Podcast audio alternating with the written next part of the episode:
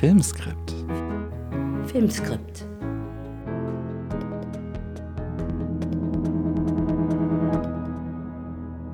Hallo und herzlich willkommen zu Filmskript, einem Podcast über das Drehbuchschreiben. Mein Name ist Konstantin Lieb und heute darf ich wieder neben mir begrüßen Heide Schwocho. Hallo Heide. Hallo Konstantin. Außerdem freuen wir uns beide heute sehr über einen Gast. Und zwar ist heute bei uns in Filmskript zu Gast die wunderbare Theater- und Filmschauspielerin und Regisseurin Steffi Kühnert. Hallo Steffi. Ja, danke. Hallo, danke für die Einladung. Hallo Heide, hallo Konstantin. Wir freuen uns sehr, heute weiter über Figuren und Figurenentwicklung zu sprechen, nachdem wir schon vor einigen Folgen mit dem Autor und Regisseur Jan Schomburg über das Stadion der Figurenentwicklung während des Drehbuchprozesses gesprochen haben. Und in der letzten Folge haben wir über das Thema Dialoge gesprochen. Heute knüpfen wir daran an und werden das Themenfeld mit Steffi Kühnert besprechen, wie es vom Drehbuch dann tatsächlich in die Überführung einer lebendigen Figur kommt. Bevor wir einzelne Punkte in deiner Filmografie und deiner Biografie ansprechen, liebe Steffi, ähm, will ich ganz kurz nur umreißen, dass die ZuhörerInnen wissen, mit wem wir es heute zu tun haben. Du bist in Wilhelmshagen geboren. Nicht geboren, aber aufgewachsen. Also 18 Jahre in etwa, ne? Mhm. Hast ähm, zwischen 1981 und 85 an der Hochschule für Schauspielkunst Ernst Busch studiert. Genau. Und bist auch schon, wie du uns gerade erzählt hast, im ersten Studienjahr nach Schwerin ans Theater gekommen. Genau. Ja, also das war, ich muss sagen, da war ich ja Studentin und ähm, meine sehr geschätzte Kollegin Ulrike Grumbiegel, die damals auch als Studentin dort spielte, die Iphigenie in Aulis bei Christoph Schroth in Schwerin am Theater, sie wurde schwanger und es wurde eine Ersatz-Iphigenie gesucht und da kam der Christoph Schroth zu uns an die Schauspielschule und hat sich vorsprechen lassen, weil es eine sehr junge äh, Schauspielerin, Studentin sein sollte. Und da habe ich Glück gehabt und durfte da spielen und das hat mich auch geprägt. Das war eine ganz großartige Möglichkeit für mich, dass ich als Studentin da schon so am Theater spielen konnte. Ne? Dort kam es dann auch zu einer Begegnung mit einem Regisseur, der dann sehr wichtig für dich wurde und bis heute ist, Andreas Dresden, wenn ich mich richtig erinnere. Ja, das war lustig. So lange kennen wir uns schon seit 1981. Äh, gearbeitet haben wir dann zusammen viel, viel, viel später. Aber ich war ja 18 Jahre alt und Andi auch. Wir sind ja ein Jahrgang. Und, und Christoph Schroth ist quasi der Ziehvater von Andreas Dresen und äh, die wunderbare Barbara Bachmann, die da gespielt hat, auch am Theater, seine Mutter. Äh, und darüber, denke ich, ist Andi da ans Theater gekommen und war, als ich da gespielt habe, zitternderweise mit riesiger Aufregung, war Andi Praktikant im Ton. Und da haben wir uns irgendwie so kennengelernt und immer mal wieder so getroffen, aber gearbeitet haben wir dann erst eine halbe Treppe miteinander. Mhm. Ein Film, über den wir später auch noch mal länger Mhm. sprechen werden. Deine Theaterkarriere hat dich dann noch ans ähm, Burgtheater in Wien gebracht, Ja. an die Salzburger Festspiele, ans Schauspielhaus Bochum, ans Deutsche Theater Berlin, ans Berliner Ensemble, an die Schaubühne. Das ist wirklich die großen Orte sozusagen in Deutschland. Ähm, über die Filmografie werden wir später auch noch mal ein bisschen sprechen im Detail. Was noch vielleicht erwähnenswert für die Einführung ist, dass du heute selbst an der Ernst Busch Professorin auch bist für Schauspielkunst. Ja, das stimmt. Ein, ein sehr schöner Kreis, der sich schließt. Ja, das ist wahr. Konstantin hat ein Theater vergessen, das muss ich erwähnen, weil das für dich ganz wichtig war. Das war das Nationaltheater Weimar, weil das war, glaube ich, dein zweites Engagement nach Genau. Eisenach. Ja. Und da hast du Leander Hausmann kennengelernt, den wir ja auch alle als Filmregisseur kennen. Und jetzt muss ich dir gestehen, ich habe deine Nora gesehen, damals. Hast du gesehen? 19, In Weimar? 19 war zum Theatertreffen. Genau. Hm. 1991 hast du die Nora gespielt. Ähm, ich sehe dich noch auf der Bühne, sehe dich mit deiner Energie, mit dieser wirklich sehr, für mich sehr modernen Nora und ich habe das sehr gut verstanden, weil das muss man dazu sagen, du hast den ersten Alfred Kerr Darstellerinnenpreis gekriegt aus den Händen des großen Bernhard Minetti. Bernhard Minetti. Und ähm, ich habe mir mal so alte Kritiken angeguckt, also wie du beschrieben wirst. Weil in Theaterkritiken habe ich festgestellt, wird Schauspielkunst sehr viel öfter beschrieben als äh, in Filmkritiken, interessanterweise. Ja. Wir haben auch darüber gesprochen, können wir nachher was sagen. Also Peter Eden, dieser Kritiker, hatte ich verglichen mit einer Figur aus einer frühen Max-Ernst-Collage. Er schreibt, ein heftiges Temperament, etwas Panisches in den Augen, den Gesten, den Gängen. Eine andere Kritik. Steffi Kühnert ein wahres Energiebündel, gibt Nora mit ungestümter Vitalität. Mit leicht abgeducktem Kopf stemmt sich dieses naive Weib gegen sein Schicksal. Noras Lavieren zwischen Hoffen auf ein Wunder und verzweifelten Versuchen, das drohende Unheil abzuwenden, hat eindrucksvolle Szenen. Bis zur Verstörung, bis zum Erbrechen tanzt sie Tarantella. Bis zur Erniedrigung fast kämpft sie gegen Assessor Krugstadt. Und immer wieder überspielt sie mit Schabernack ihre missliche Lage. Wir haben uns überlegt, dass wir doch ein bisschen beim Theater noch bleiben mhm. am Anfang, weil äh, für uns als Drehbuchautoren, Autorinnen ist das schon auch wichtig, uns zu messen, sowohl an der großen Literatur, auch mhm. an der Belletristik, aber auch an der äh, Theaterliteratur, an der Dramatik. Und du hast wirklich große, große Frauenrollen gespielt mhm. von den wunderbarsten Dramatikern dieser Welt. Und ich würde dich fragen, was ist an Nora so interessant? Was ist daran interessant, diese Frau zu spielen? Welche Facetten hat die? Na, du hast es schon irgendwie erwähnt. Das finde ich schon, die hat so, die ist so widersprüchlich in sich auch. Und das wird uns vielleicht nachher auch noch, äh, wenn wir über das Drehbuch reden, ne? Die, wie interessant sind Widersprüche für Schauspielerinnen und Schauspieler zu spielen. Ne? Also, das ist natürlich das A und O.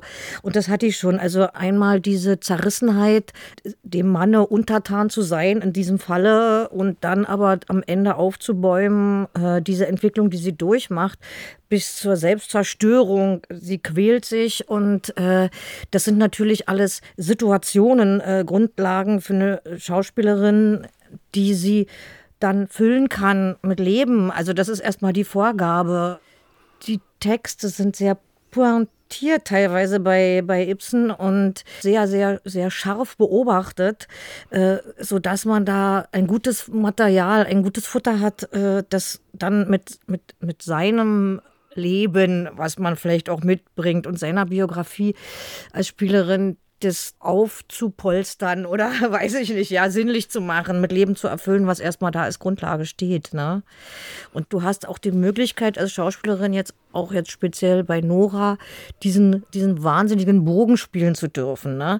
Also du fängst mit einer Figur an und, und du begleitest sie bis zum bitteren Ende und, und hast auch die Möglichkeit, das muss man natürlich sagen, dann aufzuspielen und äh, alles zu geben, beziehungsweise eben immer auch diesen Bogen im, im Kopf, wo das möglicherweise hinführt. Das ist natürlich ein Ungeschenk für eine Spielerin, so eine Rolle zu bekommen, ne? also sowas spielen zu können. Ich habe eine Frage, die ich jetzt direkt mal erwähnen werde, weil ich glaube, wir kommen immer wieder in einem Gespräch darauf zurück. Und zwar den Unterschied, wie man sich als Schauspielerin eine Figur aneignet fürs Theater und für den Film. Ob es da einen Unterschied gibt, du musst sie jetzt nicht sofort beantworten, die ja. Frage. Ich glaube, wir werden da immer wieder darauf zurückkommen. Aber das, was du mhm. gerade gesagt hast, finde ich wahnsinnig spannend, dass man sozusagen auch mit seiner eigenen Biografie in die Rolle auch im Theater reingeht, obwohl das so eine sehr markante, ikonografische Frauenfigur bereits ist.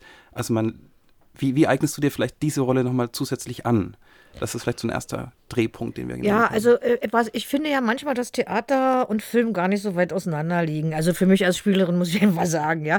Da gibt sehr viel Überschneidungen. Also im Theater hast du den großen Vorteil, du kannst dir so eine Figur über einen längeren Zeitraum erarbeiten, weil du probierst sechs bis acht Wochen, sage ich mal so, im Durchschnitt in so einer Rolle und, und hast die Möglichkeit, immer wieder was wegzuschmeißen, immer wieder neu zu entwickeln mit den Partnern, mit den Regisseuren oder Regisseur zusammen, äh, Dramaturgie, was alles dann noch ein Leierkasten spielt auch, ne? Ne? Das hast du natürlich äh, im Film nicht. Da, ich glaube, da muss man sich noch also härter äh, zu Hause vorbereiten, auch mal alleine. Du hast auch die ganze Vorlaufzeit nicht so, wie das vielleicht jetzt in anderen Ländern ist. Wir wissen ja, dass es manchmal äh, ziemlich flott geht und dann weißt du irgendwie drei Wochen vorher, dass du äh, die und die äh, Rolle spielen kannst. Das ist natürlich, wie gesagt, beim Theater anders. Das ist auch was sehr Schönes. Aber äh, im Vergleich zum Film habe ich das auch gerne, wenn man dann Dinge auch schnell mal wieder aus dem Kopf rausbefördern kann und dann für die nächste Etappe äh, äh, wieder Klarheit zu haben. Und du, was, was auch beim Theater natürlich ist, du arbeitest wesentlich chronologischer, würde ich jetzt mal sagen. Beim Film springt man ja doch so zwischen den Szenen, den Zeiten und, und dann ist es für mich immer extrem wichtig, aber das mache ich beim Theater auch, ehrlich gesagt, sogenannte Voranschlüsse. Beim Film hast du sie ja vielleicht sogar, beim mhm. Theater hast du sie nicht. Und ich sage, wo kommt die Figur her? Was will die? Dass man sich das klar macht, dass man eine, in eine Situation hineingeht und nicht einen Zustand spielt, sondern äh, situativ sich Dinge erspielt. Äh, wisst ihr? Also das finde ich jetzt gar nicht so unähnlich äh, beim Film und beim Theater. Ne? Sehr interessant. Ähm, diese Voranschlüsse im Theater, kannst du dir beschreiben, um was geht es da zum Beispiel für dich? Ja, wenn eine Figur den Raum betritt, wo auch immer mit Partnern oder sagen wir äh, in eine Situation hineinkommt, äh, frage ich mich, wenn die diese Situation, die davor gewesen ist, nicht beschrieben ist, nicht dasteht, also mhm. quasi im Off passiert, versuche ich mir immer auszudenken, nicht nur alleine, das macht man ja auch zusammen. Was war da? Wo kommt die her? Die sogenannten, ich glaube, Sie sind vielleicht ein bisschen, äh, äh, wie soll ich, äh, inflationiert sich, aber ich muss einfach sagen, es ist viel Wahrheit dran, was diese W-Fragen betrifft. Ja? ja. Tatsächlich, ich liebe ja, ne? das. Ich brauche das, ja. ich mache das und äh, ich gebe das auch an die äh, Studierenden weiter, weil ich das irgendwie extrem wichtig finde, weil es das Spiel leichter macht. Wo kommt die her? Was hat die gerade erlebt? Aus welcher anderen Situation kommt sie, die Figur? Ne? Wo befindet sie sich? Also diese Ws, äh, die sind einfach eine gute Spielgrundlage. Mhm. Also, wenn man sich konkreter bewegen kann. Ähm, und nicht zu allgemein. Also man, man wird konkreter und Konkretheit ist was, was ich auch extrem wichtig finde im Theater und im Film. Also ich bemühe mich immer sehr, äh, ob das manchmal gelingt oder nicht, das ist ja ganz klar, dass das unterschiedlich ist, aber konkret zu sein. Also ja. nicht irgendwie allgemein einen Zustand oder eine Emotion äh, darzustellen, sondern äh, möglichst konkret an der Figur. Da, ich denke, umso besser ist sie nachvollziehbar auch was die Motive betrifft oder die Motivation, ne? also für den ja. äh, Zuschauer. Zuschauer. Mhm. Wir nähern uns so langsam dem Film, aber ja. bleiben noch ein bisschen beim Theater, weil äh, ich finde, da kann man unheimlich viel lernen, auch gerade für uns als Drehbuchautoren, Autorinnen. Und ähm, ich liebe Alan Ickborn. Ja. Und der hat ein Buch geschrieben, ich weiß nicht, ob du das kennst, Theaterhandwerk. Und der hat da Regeln aufgestellt, also zuerst für das Schreiben von Dramatik und dann aber auch für das Inszenieren von Stücken, also für beide Teile. Und der hat eine Regel, die ich mir so, wo ich ich dachte, ach ja, schön, das müssen wir eigentlich als Autoren untereinander besprechen. Er schreibt, denken Sie daran, dass Ihre Figuren letztendlich von Schauspielern dargestellt werden. Und dann sagt er, naja, das klingt so banal, weil man denkt, ist doch eigentlich klar, aber er sagt, ich weiß, wie viele Dramatiker das anscheinend vergessen. Sie schreiben nicht enden wollende Sätze, die man nicht sprechen kann, in einem Stil, wie kein Mensch jemals reden würde, und bringen es fertig, alles in solch einer Breite zu sagen, dass dem Schauspieler keinerlei Raum zum Agieren bleibt. Und da du ja beides bist, du bist Regisseurin und du bist Schauspielerin und kannst uns da sehr viel sagen, möchten wir gerne etwas wissen über das schauspielerische Handwerk. Was macht einen guten Schauspieler, was macht eine gute Schauspielerin aus? Kann man das so allgemein überhaupt sagen? Aber gib uns mal einfach ein paar Aspekte, die Drehbuchautoren, Autorinnen wissen sollten beim Schreiben ihrer Drehbücher. Klingt banal, ist nein, aber nicht banal. Ich muss mich da auch ranarbeiten, weil es ist ja, das sind ja, ja. Fragen da. Ich habe ja kein Rezeptbuch oder sowas, ne? Und das ja, läuft ja auch nicht. jedes Mal anders. Und äh, man hat es ja immer mit Individuen zu tun, die auch ja. unterschiedlich vom Wesen her sind und so weiter. Also eine gewisse Psychologie spielt auch eine Rolle, klar. Also jetzt äh, wenn man äh, Regie führt jetzt speziell. Ne? Und ähm, ähm, Faden verloren, Faden verloren. Äh, wenn du an die Schauspielausbildung denkst, einfach, was ist da wichtig? Naja, äh, äh, dieses erstmal, also jetzt sind wir mehr beim, bei, bei Regie als bei Drehbuch. Also aber vielleicht äh, reden wir uns dann Wir daran, kommen dahin, ne? wir kommen dahin. Also dieses erstmal, das, das finde ich sehr, also ich bin zum Beispiel eine Verfechterin des angstfreien Raums sozusagen. Ne? Das heißt nicht, dass es ohne Energie vonstatten, dass man nicht gefordert wird. Das ist aber eine andere Nummer. Wenn ich jemanden zumache, und das kann ich natürlich, äh, das, das funktioniert so rum und so rum. Also man, ein Schauspieler kann einen Regisseur auch zumachen, davon ganz abgesehen. Aber das ist erstmal wichtig. Also, dass es erstmal ein Raum ist, wo, wo alles erlaubt ist, wo es nicht falsch, nicht richtig gibt, wo man sich blamieren darf, wenn man denkt, oder aber man hat natürlich immer einen gewissen Charme oder Angst vor der ersten Probe, vor dem ersten Drehtag und so weiter. Das, das kennt man ja. Ich glaube, das kennen alle meine Kolleginnen und Kollegen. Ne? Also das abzubauen, finde ich extrem wichtig, dass man blühen kann. Also dass man sich auch bestätigt fühlt, dass man gewollt ist und, mhm. und, und dass man vielleicht ein guter Partner sein kann und, und, und das gut äh, hinkriegen kann, ja. Und das, das finde ich wichtig. Und dann aber gleichzeitig natürlich auch aus aus der Komfortzone geholt wird, also auch von dem Gegenüber. Das ist ganz wichtig und dann vielleicht so dahin kommt, seine Grenzen zu erreichen, beziehungsweise im schönsten Fall auch Grenzen zu überwinden. Also so, das, das ist immer das A und O, was ich ganz wichtig finde. Also dann äh, so, so, so eine Kraft herstellen zu können, dass es irgendwie äh, losgeht und dass man auch über sich hinauswächst. Also das finde ich zum Beispiel ganz wesentlich. Ne? Und dass sich so Schauspielerinnen und Schauspieler, ich sage das immer, erstmal alles spielen können. Mhm. Das finde ich ganz wichtig. Also man wird dann gerne mal in so eine soziale Richtung gebracht und so. Ich kenne das von mir selber auch. Und dann, wo ich sage, okay, dann ähm, hat man eben Berliner Schnauze oder einen Slang oder äh, eine soziale Anbindung. Aber warum soll ich nicht eine Ärztin spielen können? Also, wo, also das sind so Dinge, ich glaube, die beschäftigen viele äh, meiner Mitstreiterinnen. ich ne? würde gerne mal, dass du dich hineinversetzt in die Rolle der Autoren. Worauf sollte ich achten, wenn ich ein Drehbuch schreibe?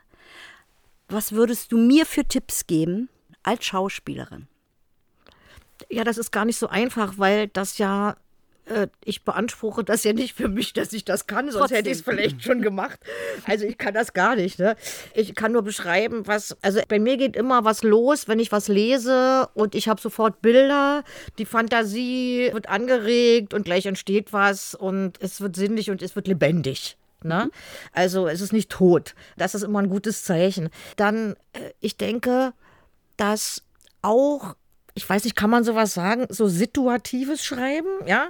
Also dieses, äh, also Situationen aufgreifen, aus einer Situation heraus versuchen, Dialoge oder Monologe zu entwickeln, glaube ich, es, es ist äh, wesentlich, weil es dann eben auch was Konkreteres, was Spielbareres bringt, meiner Meinung nach. Und, und ich glaube, was, was, ich weiß nicht, aber was oft, also was, was, was öfter mal passiert, ist, dass ich so denke, oh, das hat die Figur doch gerade schon mal oder das hat doch der. Also diese Angst zu verlieren, es könnte was nicht verstanden werden oder so. Äh, das ist, glaube ich, so eine, so eine Sache, dieses Erklärerische, wo man denkt, wo man, finde ich, viel stärker auch, man kann das ja erstmal ausformulieren. Das ist ja sicherlich bestimmt auch so eine äh, Methode, um es dann wieder auszudünnen, wie wir das zum Beispiel, da kommen wir bestimmt mal in einer Improvisation machen oder so. Ne? Das, also dass man die Angst verliert davor, der Zuschauer könnte es nicht verstehen.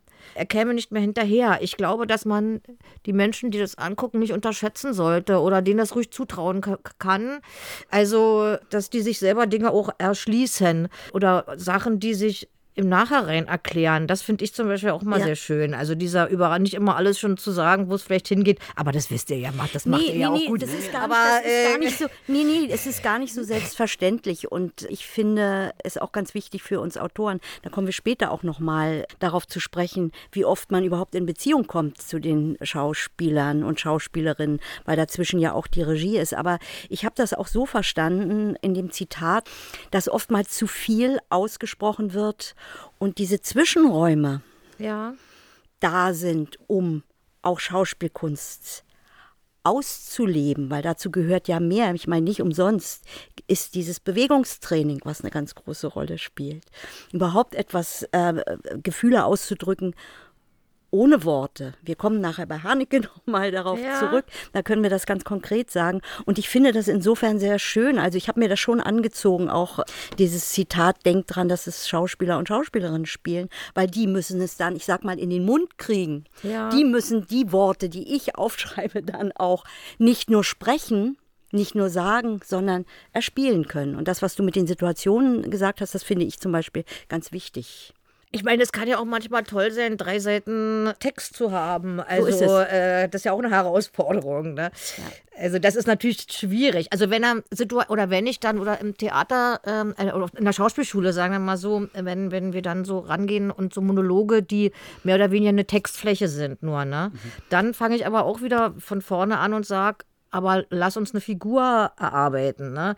Also nicht das, die Behauptung, sondern das Erspielen. Also, oder was könnte da sein? Wo können, in, wat, in welcher Situation befindet der sich, die sich? Wo ist das angesiedelt? In, an welchem Ort? Und schon geht auch, glaube ich, für denjenigen, der da spielt, eine andere Fantasiegeschichte los. Und man, wenn man sich hinstellt und den Text behauptet, was man sicher auch machen kann, ne? Mhm. Also, wie gesagt, ist ja alles möglich, ist das dann schwer und dann wird es halt so unkonkret oft. Ne? Und das, also um eine Konkretheit zu bemühen. Also das, das ist immer so ein erstes Anliegen. Ne?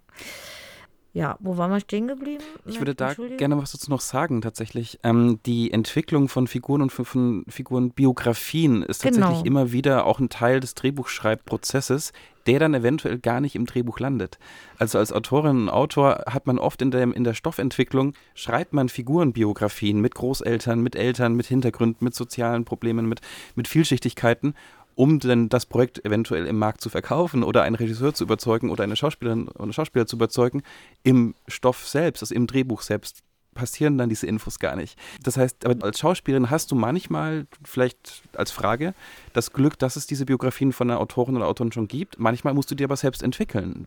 Gehe ich davon aus. Ja, ja, absolut. Und das ist, also das mache ich eigentlich immer und das finde ich auch wichtig. Auch sowas, was man dann eben wieder wegschmeißt, aber alles, was man sich auffüllt an Fantasiemöglichkeit oder, oder an, an Raum für so eine Figur, an Futter, kann nur gut sein. Ne? Und das denke ich jetzt auch, wenn man schreibt, man hat ja jetzt nicht immer so Figuren wie Ibsen oder man hat ja, also ich kenne das ja selber, viele, viele Nebenrollen, die dann eben auch sowieso nicht so ausformuliert sind oder ihre Geschichte nicht so haben, äh, so wie vielleicht die Protagonisten. Ne?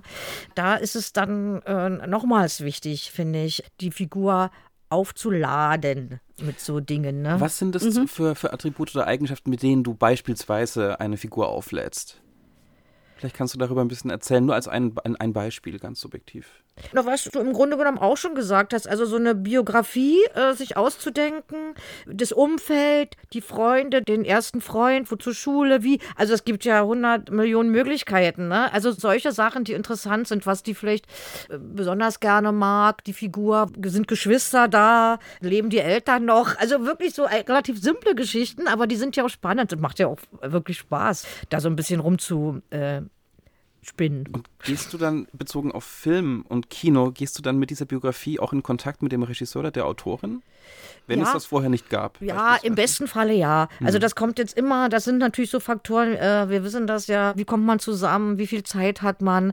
Also ich sage mal so, wenn man größere äh, Geschichten hat, dann ist das eher der Fall, dass man auch im Vorfeld miteinander redet, auch im, im, schönsten Fall ein Drehbuch schreiben begleiten kann. Das, äh, das, aber das ist mir vielleicht zwei oder drei oder vielleicht auch fünfmal passiert, aber also jetzt nicht allzu häufig, weil äh, das ist natürlich auch was sehr Schönes, was wir auch immer versucht haben, mit der Agentur das zusammenzubringen, aber es hat leider, da muss ich wirklich sagen, da haben wir irgendwie versagt. Äh, es hat einfach irgendwie nicht geklappt, so wie man sich das mal vorgestellt hat. Also wirklich für, mhm. wäre für mich der schönste Fall schon beim Erarbeiten, äh, der, beim Schreiben vielleicht äh, zur Seite zu stehen oder sich gegenseitig anzuregen, dann schon mit dem Regisseur dazu. Aber das sind so Sachen, ich glaube, die gibt es, aber eben selten und ich weiß nicht, wie man das irgendwie noch besser machen kann man sicherlich. Ne? Äh, es gibt, glaube ich, auch so Gruppen, äh, die so miteinander, aber es ist nicht, also man ist es nicht häufig. Da, also ja. da müssen wir uns nicht vormachen. Ne? Also äh, ich habe es erlebt, so in dem Vorfeld bei einer Kinoproduktion. Ja.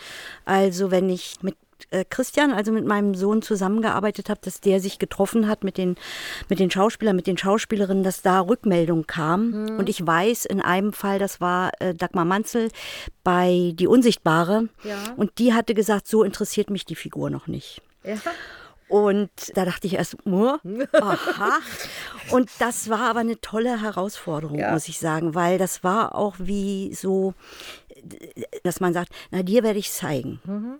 Dir werde ich zeigen, dich wird die Figur interessieren. Und dann habe ich mich hingesetzt und habe das nochmal für mich analysiert, warum interessiert diese Figur eine Schauspielerin noch nicht, um zu gucken, das, was du vorhin auch gesagt hast, fehlen die Ambivalenzen? Sind die Situationen nicht gut genug, wo sie etwas auch spielbar hat? Wie sind die Brüche? Habe ich die Brüche eigentlich schon mitgedacht oder ist sie eigentlich noch ein Stiefkind? Wir reden ganz oft beim Schreiben, also welche Figuren sind Stiefkinder geblieben ja. und oftmals fast bis zum Schluss, bis man merkt, oh, da musst du jetzt irgendwas machen. Und insofern finde ich das immer ganz schön, so diese, diese Rückmeldung, weil Schauspieler, Schauspielerinnen wissen so viel.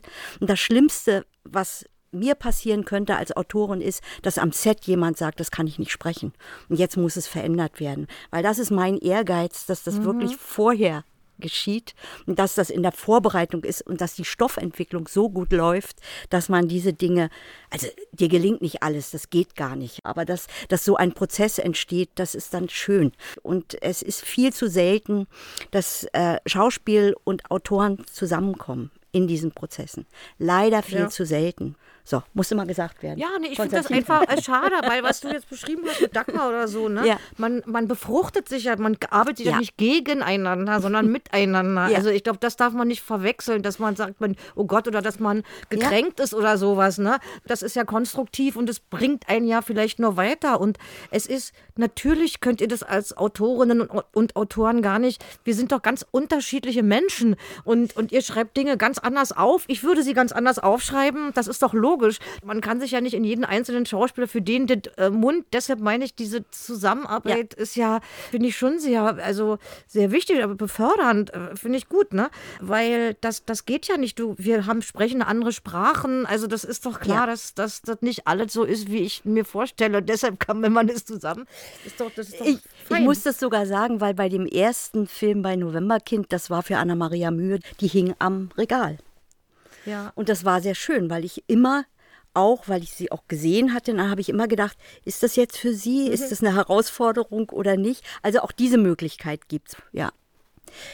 Ja, das ist natürlich dann, das ist so ein Idealfall, wenn direkt für die Schauspielerin oder den Schauspieler das geschrieben wird, ne?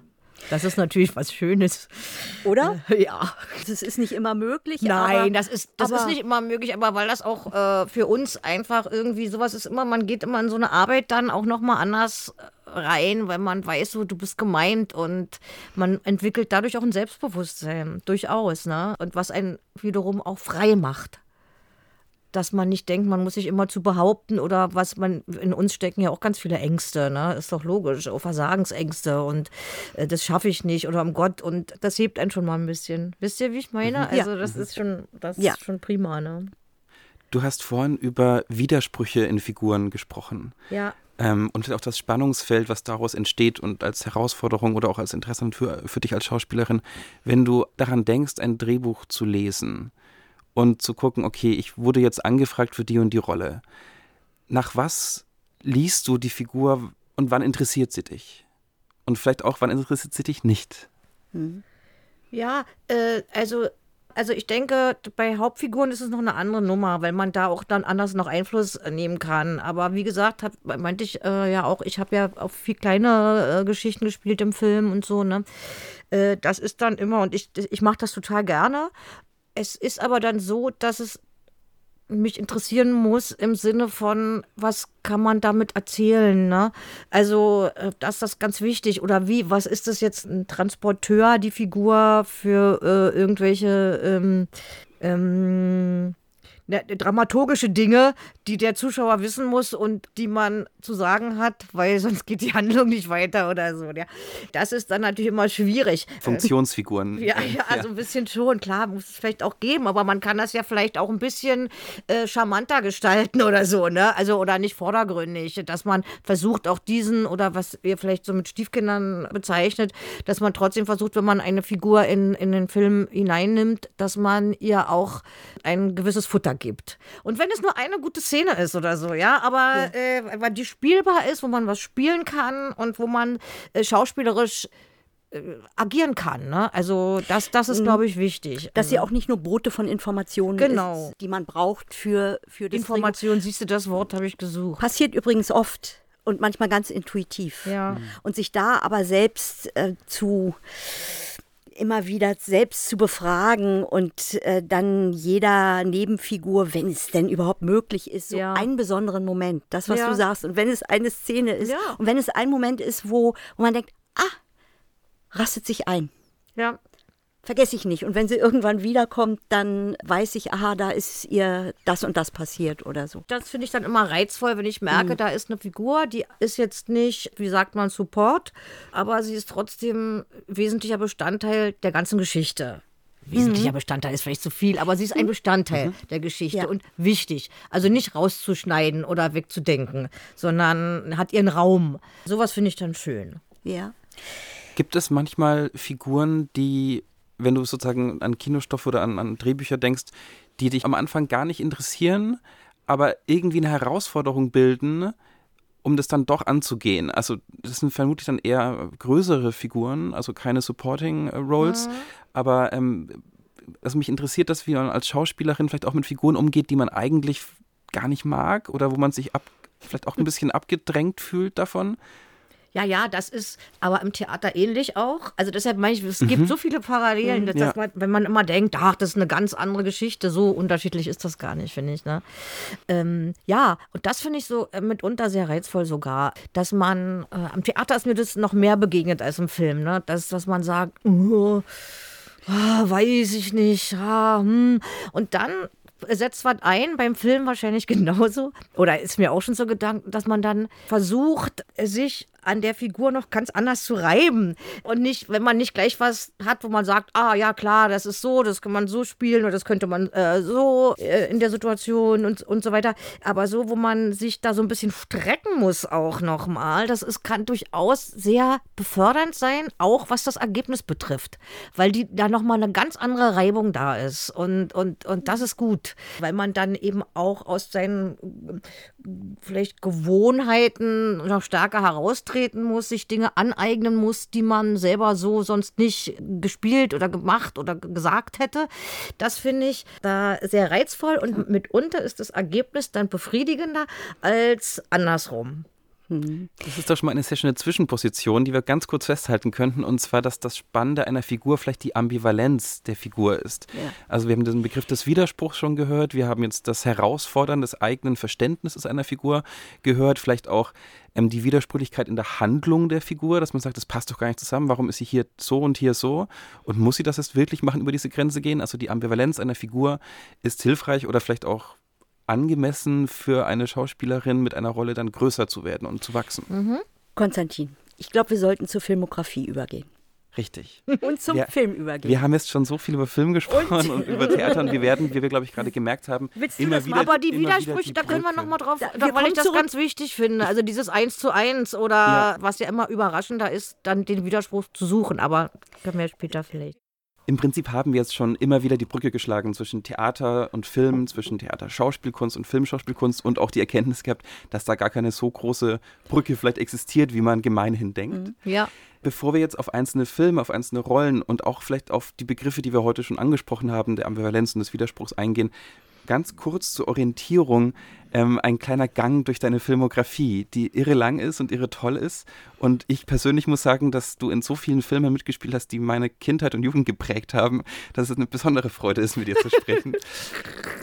ähm, das ist beispielsweise, ich nenne jetzt nur einige Kinofilme ja. als Auswahl. Es sind so viele, das muss man alles selbst ähm, als Zuhörerin und Zuhörer noch nachvollziehen. Ja, aber so viele sind es ja gar nicht. Naja, ja, ja wirklich nicht. Das hat was mit meinem Alter zu tun, dass das jetzt so scheint, als wären das viele. Aber es sind schon auf jeden Fall Filme, die auch wirklich in Erinnerung bleiben und die toll sind, wie mhm. beispielsweise ähm, 1996 Männerpension von Detlef mhm. Book, danach direkt Sonnenallee von Leander Hausmann und Detlef Book, dann Halbe Treppe natürlich von Andi Dresen, darüber werden wir später noch mehr sprechen, mhm.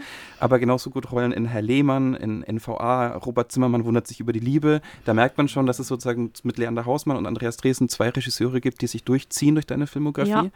Ähm, dann gab es aber auch Die Entbehrlichen von Andreas Arnstedt, mhm. ein sehr interessanter Film. Natürlich Das Weiße Band, worüber wir später nochmal sprechen werden, von Michael Haneke. Und dann aber auch Halt auf freier Strecke. Das ist ein weiterer Andreas Dresen-Film, der für uns spannend sein wird. Dann aber auch Die Frau, die sich traut, eine tolle Hauptrolle, die du 2013 gespielt hast. Und Tim Thaler natürlich, wie mhm. Andreas Dresen. Es sind also Filme und dann natürlich sehr, sehr viel Fernsehen neben mhm. deinem Theaterengagement.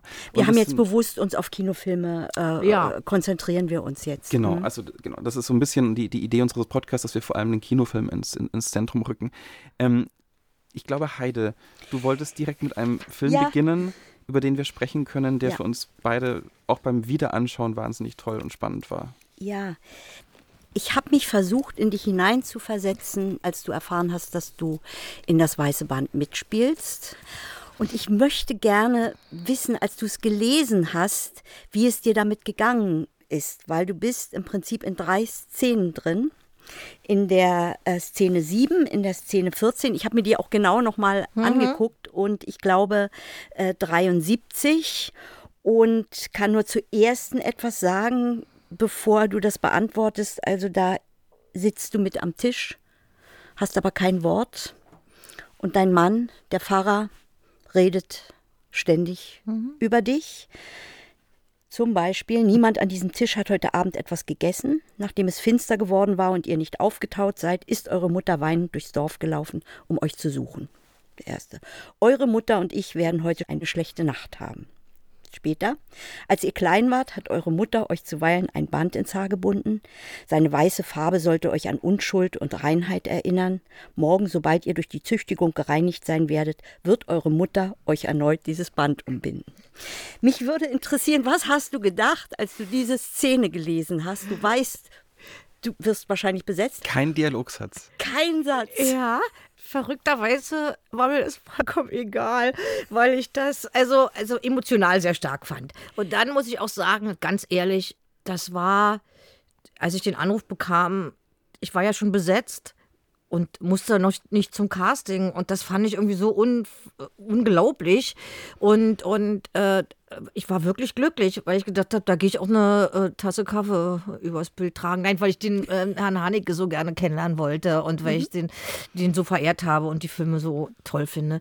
Und deshalb dachte ich, dass ich da dabei sein darf. Das ist erstmal das, ne? Und dann, das stimmt schon mit dem, aber das spricht natürlich für sich, für die Zeit, für die Frauenfiguren, die damals oder zu der Zeit, wo, wo der Film spielt, so lief das halt ab. Oder glaube ich, zu, also in vielen Haushalten zumindest ist. Ne?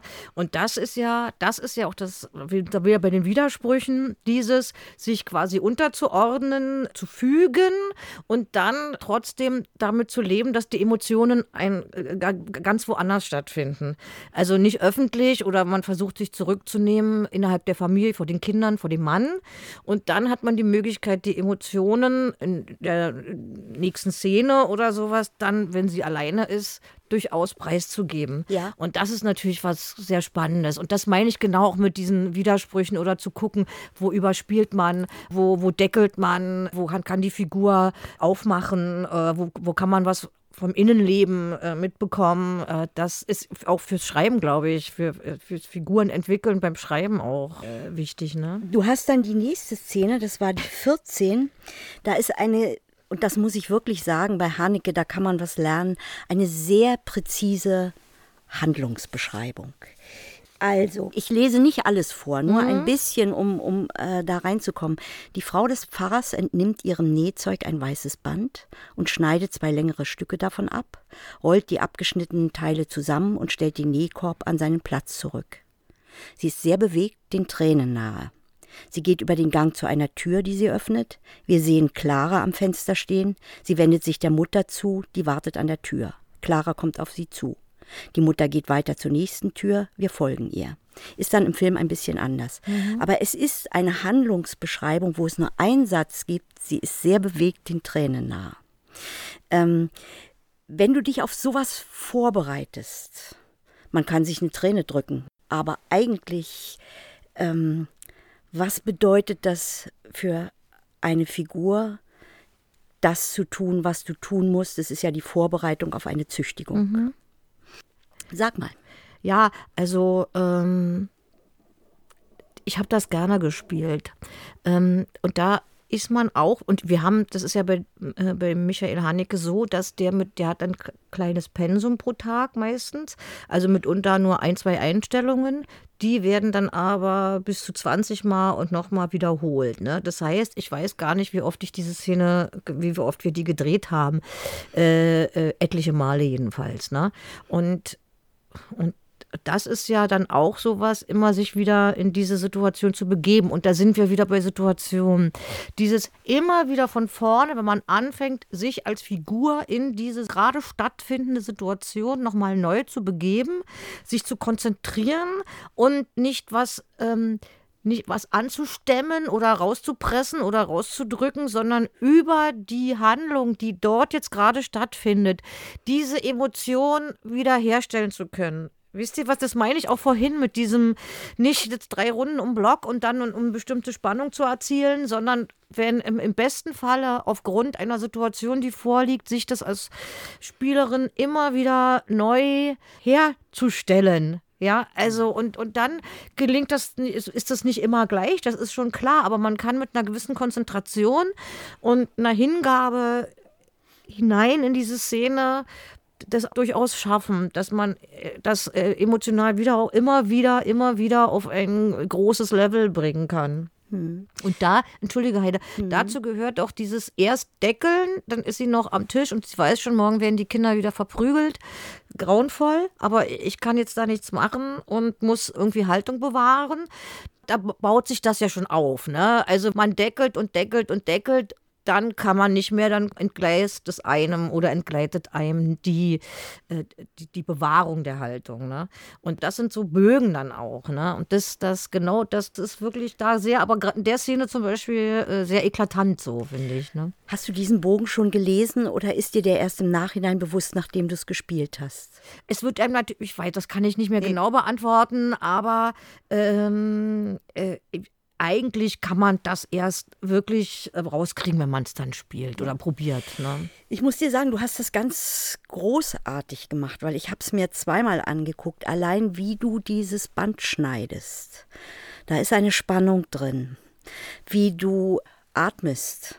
Man hört den Atem in dieser Szene, wie du dann aufstehst und gehst und mit welcher Haltung du Clara rufst, mit einer Weichheit wie du Martin sagst. Also es mhm. gibt ja, mhm. du hast ja dann wirklich nichts. Martin kommst du und Clara. Mehr hast du nicht. Und dann gibt es einen Moment, wo auch nur über Körpersprache das ist. Dein Sohn steht neben dir, du guckst ihn einmal an, gehst wieder zurück.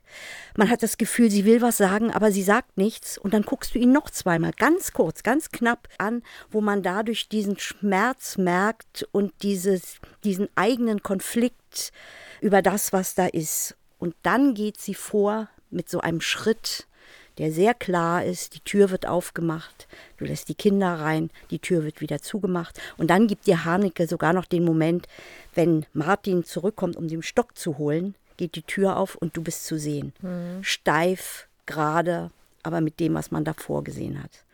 Und dann die dritte Szene, wo der Mann nicht dabei ist und du eine ganz andere Lebendigkeit auf einmal zeigst. Mhm. Großartig für eine Figur, die eigentlich, wo man denkt, wenn man es liest, die ist gar nicht da. Mhm. Aber sie ist sehr präzise. Sie ist also, ich hat mir richtig Spaß gemacht, dachte ich, da kannst du was lernen. Weil, aber beides, durch die Genauigkeit im Drehbuch, durch die Regiearbeit und wie du es ausgefüllt hast. Das ist ja wirklich eine Kombination. Absolut, ja, ne? ja. Ja, das kann man nicht alleine.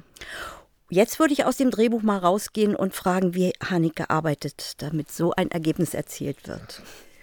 Ja, also das ist wirklich, äh, äh, also du hast es ja schon vorgelesen. Ich glaube, er ist ein äh, ganz akribisch. Da wird nichts dem Zufall überlassen.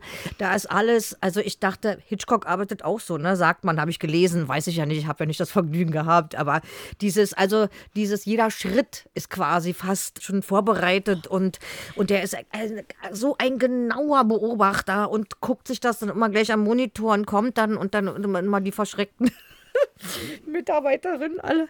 Äh, und und die, äh, was sagt er jetzt? Und äh, die Kinder haben dann immer Wetten abgeschlossen, wie oft wir diese Einstellung drehen werden, ob 15 mal, 18 mal, 20 mal oder 35 mal und sowas. Ne? Also, aber das macht er ja nicht, um einen zu ärgern, sondern er ist, glaube ich, sehr ähm, schwer zufriedenzustellen weil er so genaue Vorstellungen hat von dem, was er sehen möchte oder was wie das Endergebnis aussehen soll, dass er da sehr streng ist, sagen wir so. Also er war unglaublich gut drauf im, im weißen Band während der Arbeiten, was wir auch gemerkt haben. Also es war sehr freundlich, sehr zuvorkommend, aber immer fordernd. Ne? Also ähm, da musste auf Draht sein. Also muss man mal sagen. Ne? Und eben dieses äh, in, in diesen kleinen Räumen, die dann noch da sind, da, da, muss man dann schauen, dass man sich vielleicht behaupten kann. Das klingt mal besser, mal vielleicht nicht so gut. Also so habe ich noch nie gearbeitet. Das war für mich eine absolut neue Erfahrung. Ne? Also ähm, in diesem, in dieser Genauigkeit, in diesem, das meine ich nicht, dass die anderen ungenau sind, aber in diesem fast, wie soll ich sagen, äh, pedantisch oder so, ja. Mhm. Also nicht negativ, äh, meine ich gar nicht negativ, aber das war. Wie so ein Architekt, oder? Ja, war, es war jedenfalls ein, ein großes Erlebnis. Ja. Äh, da war ich wirklich sehr dankbar, dass ich das miterleben durfte. Äh, das, das, es war aber auch, das muss ich auch sagen, von dem überhaupt von den Produktionsbedingungen. Ich weiß nicht, wir hatten, weil du sagst, es sind vielleicht, ich sage beim Fernsehen wären das vielleicht sechs Drehtage gewesen. Hier hatte ich, glaube ich, irgendwie 20. Äh, also da wird sich sehr um das Wohl aller, aller Beteiligten gekümmert. Alle, so, so, da ist, wird eben so lange, der sammelt so lange das Geld zusammen, bis er das dann eben so produzieren kann, glaube ich. Ne? Also das ist schon ein Riesenluxus, den ich mal erleben konnte, auch war auch mal ganz schön. Also so, ne? Und, und das jetzt das natürlich im, im herben, krassen Gegensatz zum Beispiel zu Andreas Dresen, was die Improvisationsfilme betrifft. Ne? Aber ich muss auch sagen, dass der Michael Haneke ein großer Verehrer auch von Andreas Dresen ist. Und ich glaube, Gabriela Maria Schmeidet spielt ja auch mit da in, in mhm. Weißen Band. Ich glaube, er hat uns beide wollte gerne mit uns arbeiten, weil er uns aus der Arbeit von Andreas Dresen kannte. Ähm, und das ist doch toll, obwohl die so unterschiedlich produzieren. Ne? Also so. und trotzdem kommt da, äh, ist das ein ja. äh, wunderbares Resultat. Und bei Andreas ja auch. Äh, Ne? Herrlich. Das ist schon herrlich. Ja. Und das ist ja auch der Grund, warum wir es auch so spannend finden, mit dir zu sprechen. Genau dieser ja. Unterschied in der Erfahrung. Einmal ja. mit konkret, also mit, mit sehr genauen Drehbuchvorstellungen eines Regisseurs und Autors, der sozusagen alles dezidiert so macht, wie er es geschrieben hat, auch und dann die ja nur kleine Lücken lässt.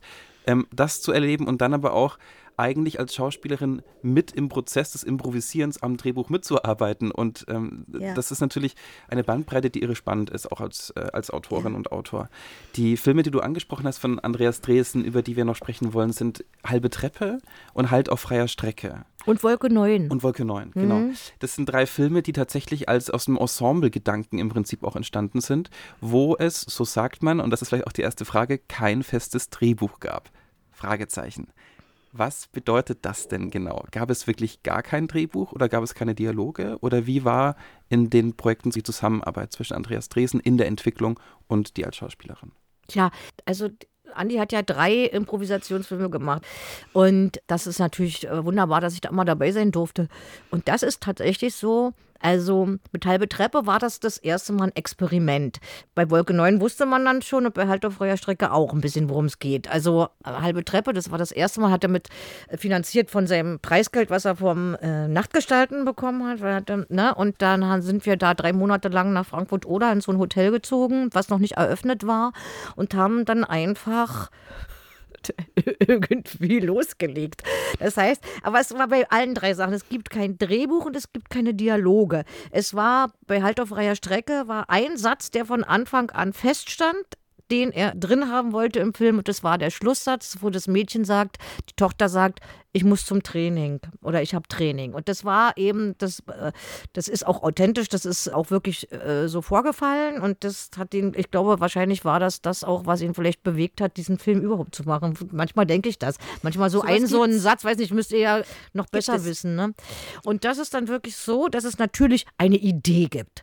Was will man erzählen? Also diese zwei Pärchen in Frankfurt oder Wolke 9, diese Liebesbeziehung, ähm, Sexualität im Alter und und dann halt auf freier Strecke eben dieses Krankengeschichte. Ne? Äh, und äh, das, das war da also das ist vorgegeben auch von Andy und dann geht die Arbeit los, dann trifft man sich, dann wird ganz viel gesprochen über das Thema erstmal. Jeder bringt, da sind immer alle dabei, aber es ist ein sehr kleines Team, also die Schauspielerinnen und Schauspieler und die Cookie äh, Ziesche und äh, Ausstattung, so, ja genau, Entschuldigung, ja und Kamera und äh, Kostüm und Ausstattung und das war es dann eben auch schon. Also unser, natürlich unser Schnittmeister, aber der ist auch nicht immer dabei, der Jörg Hauschild. Ähm, und so, und dann trifft man sich halt und dann fängt man an zu reden, Bücher zu wälzen, Geschichten zu erzählen, Notizen zu machen. Und äh, jetzt bei Halt auf freier Strecke, das ist jetzt am dichtesten dran noch. Ne? Deshalb, dass wir haben ja wirklich ein halbes Jahr habe ich mich mit Leben und Tod auseinandergesetzt. Wir haben äh, Menschen besucht, die entweder hinterblieben sind, also ein, ein, ein Angehörigen äh, verloren haben, möglicherweise. Wir haben Therapeuten, Ärzte gesprochen, wir haben erkrankte Menschen gesprochen und, und immer wieder Dinge notiert und parallel natürlich eine Familiengeschichte entworfen. Also das gilt für alle drei, ne? Mhm. Wo, was wir vorhin auch schon hatten, wo diese Biografien, wenn man improvisiert, kann ich ja nicht plötzlich sagen, oh Gott, wie alt bist du jetzt eigentlich? Wann haben wir eigentlich geheiratet? Wie heißt deine Mutter? Oder so. Das müssen ja Sachen sein, die müssen sich ja auch schon ein bisschen festbeißen, ja. damit man mit ihnen umgehen kann. Und je reicher das wird, desto äh, äh kann ich aus dem Vollen schöpfen Köpfen und äh, äh, ne? Was im Prinzip, was du da beschreibst, ist natürlich ein sehr, sehr großer Anteil des Drehbuchschreibens. Das ja. ist die Stoffentwicklung und die Recherche, die im Prinzip jede Drehbuchautorin, jeder Drehbuchautor machen sollte, mhm. bevor er einen Stoff macht oder auch währenddessen. In dem Sinne sind die Schauspieler die Autoren auch in diesen Fällen. Also so weit würde ich nicht gehen. Also das ist es nicht. Wir haben nichts aufgeschrieben. Wir haben nie Dialoge aufgeschrieben oder so. Wir arbeiten mit an den Biografien, an der Geschichte. Ja. Aber wir sind Schreiben nicht. Und also natürlich habe ich mir bestimmt auch mal was aufgeschrieben, um Gottes Willen. Ne? Aber das ist nochmal eine ganz andere Sache. Das ist viel mhm. schwerer, das dann in Worte zu fassen. Und deshalb müssen wir, da, wir haben ja auch drei Monate Zeit und nicht nur 22 Tage zum Drehen oder so, ne? Äh, sondern da braucht man natürlich mehr Raum und auch schon im Vorfeld. Da da sind die Treffen noch nicht ganz so häufig. Dann, wenn die Arbeit losgeht, dann ist man natürlich jeden Tag. Dann ist man drei Monate lang Und jeden Tag miteinander, ja. Nur um nochmal genauer nachzufragen, ähm, ja. was für Informationen stehen in einer Szene euch zur Verfügung für das Improvisieren? Wisst ihr, wo die Szene enden soll? Wisst ihr oder weißt du, was der Konflikt am Ende der Szene sein sollte? Also was ist sozusagen das Vorgegebene? ja, das schon. Also es ist kein äh, Improvisieren in den blauen Dunst, also wo Millionen Möglichkeiten sind. Äh, das wird schon konkretisiert. Wenn man zum Drehen geht und wir sagen, wir spielen heute die Szene oder wir möchten die Szene heute spielen, der Mann, äh, jetzt Milan Peschel in dem Falle, ist zu Hause, die Frau war arbeiten, es wurde ein Rollstuhl geliefert, sie kommt nach Hause, wir wissen, es gefällt ihm vielleicht nicht, was ich dann manchmal noch gar nicht wusste, sie kommt von der Arbeit zur Tür rein und das ist quasi die Situation, es ist wieder eine Ausgangssituation geschaffen. Wisst ihr, man macht, geht mhm. nicht rein und macht irgendwas, Nein. sondern die Situation ist eigentlich klar. Und dann wird losgelegt und dann spielen wir manchmal eine halbe Stunde durch. Und wenn, was auch schon passiert ist, die Tür geht zu, äh, wir gehen zusammen ins Bad, das war bei halbe Treppe, mal mit Axel sind wir ins Bad gegangen und dann haben wir gesagt, oh Gott, Michael, also unser Kameramann ist draußen. Wir haben ihn gar nicht mit reingenommen, weil wir so im Spiel vertieft waren, dass wir einfach die Badezimmertür zugemacht haben und wir wurden aber nicht mehr beobachtet. Ich wollte davor noch was sagen. Also Autorenarbeit, da ist es sehr ähnlich mit, äh, mit unserer Arbeit. Das ist in der Vorbereitung und auf der Suche nach den Figuren. Also welche Figuren sind das, wenn man halbe Treppe nimmt, ne? dass man diese Konstellation hat, wer bin ich und dass ihr quasi das recherchiert, was ihr letztlich als Schauspieler auch im Film macht. Aber wir gucken uns natürlich dann auch an, wie ist es in einer Parfümerie, um, um richtig zu schreiben, wie spricht diese Figur. Ja. Wie spricht diese Figur? Aber innerhalb der Inszenierung habt ihr ganz klar, und das merkt man auch, dass das klare Situationen sind, die einen Konflikt in sich tragen schon. Damit ihr wisst, was ihr spielt und genau das, was du vorhin gesagt hast, was Ambivalenzen angeht, was Situationen angeht, die Grundlage sind für Dramatik, auch für Komik zum Beispiel. Auch das ist oftmals vorprogrammiert äh, gewesen. Wenn ich an das Regalaufbauen denke bei Ja, ja. Halt auf freier Strecke, also solche Dinge.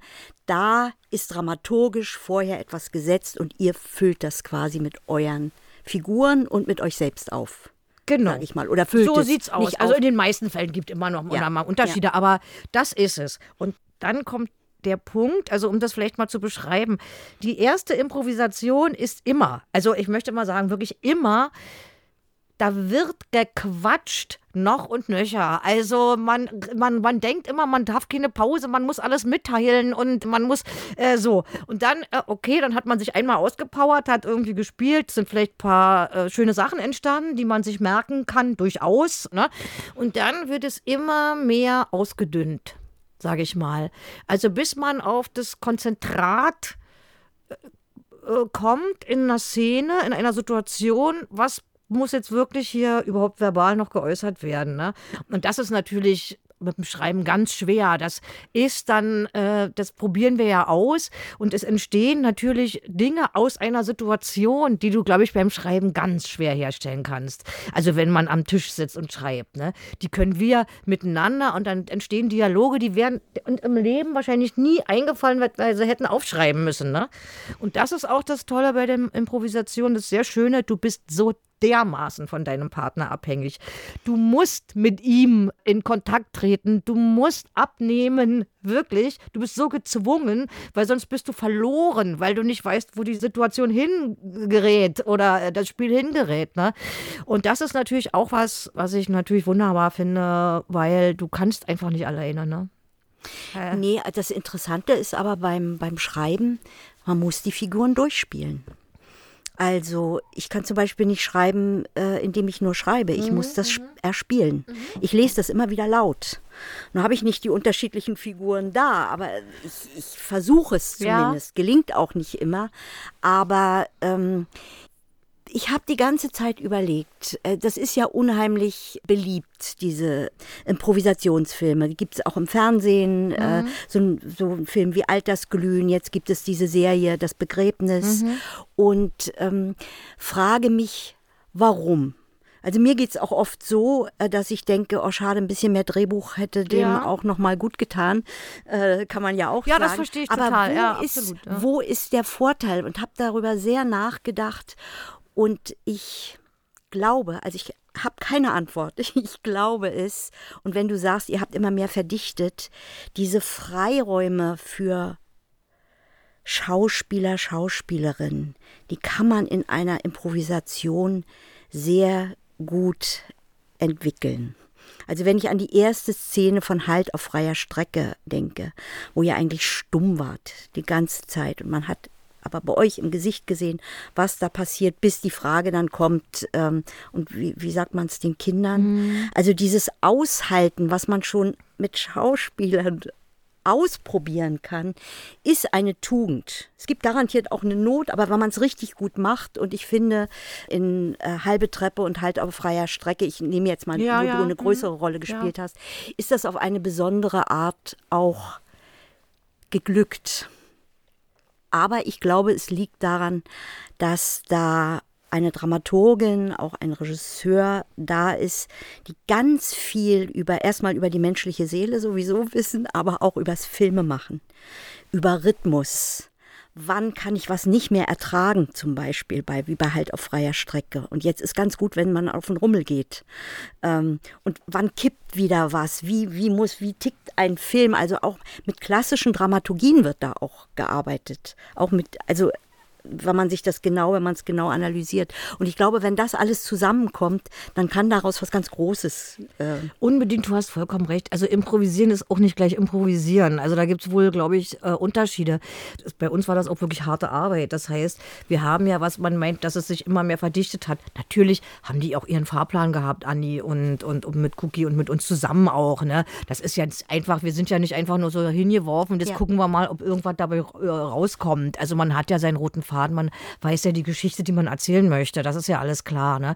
Aber dann denke ich auch, das meine ich ja mit Improvisieren. Das finde ich manchmal bei, bei, bei so Filmen, wo das auch gemacht wird. Also nicht jetzt gerade die beiden, die du da erwähnt Nee, hast, die habe ich nicht nicht jetzt als- gesehen. als- ne? als schlechte Aber man merkt dann auch, wo ich nicht. sehe, Ähm, aha, die tappen auch in die Falle, weil es wird unendlich viel gequatscht und der eine Spieler will der anderen Spielerin noch drüber und noch eins und dann gebe ich auch noch mal meinen Senf dazu und auch noch mal. Dann kann sowas aus dem Ruder laufen und dann wird es irgendwie so privat oder so komisch, so wo es, äh, wo einfach. Aber wir haben, ja, wie soll ich sagen, wir haben ja auch drei Monate Zeit. Also die Zeit muss man sich dann wahrscheinlich auch nehmen, sonst wird es schwierig.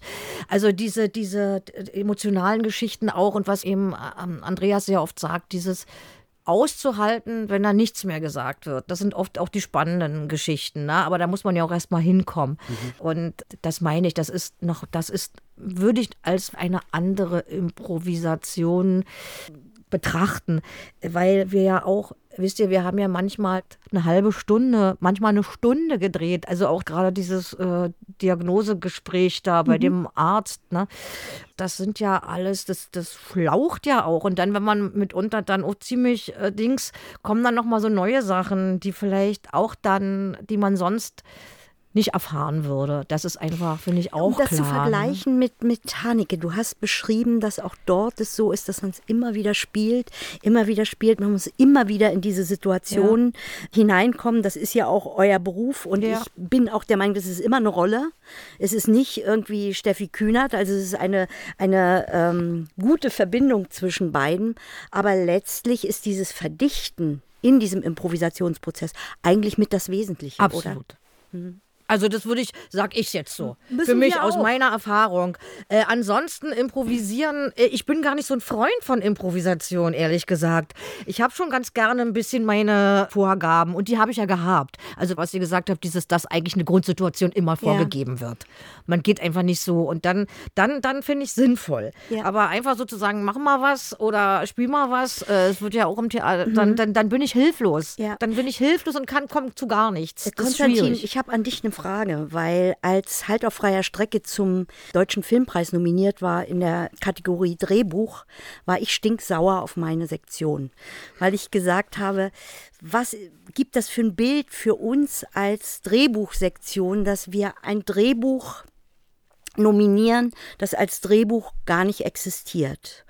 Und warum nominieren wir dann nicht alle Autoren, Autorinnen, das wärt ihr dann gewesen, als diejenigen, die es mit kreieren in den Dialogen, ähm, schaden wir uns damit nicht, weil wir als Autoren doch ganz anders schreiben. Es würde was anderes entstehen.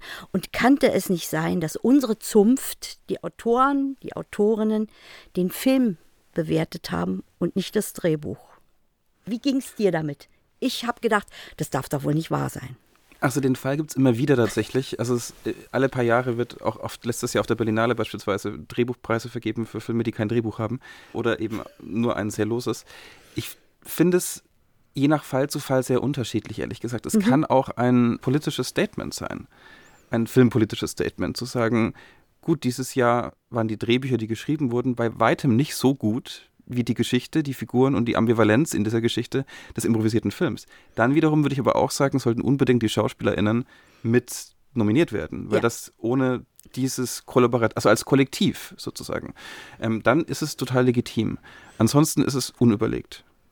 Das ist so meine spontane Haltung dazu. Mir ist es auch so gegangen, dass ja, ich dachte. Zugegeben, ein wenig Verwirrung äh, setzt da auch bei uns ein. äh, ja, nicht, dass wir damit naja. genannt werden muss, aber ich kann mir das wirklich so erklären. Also, äh, weil ich verstehe das, ah, kann es absolut nachvollziehen. Das verstehe ich. Also total.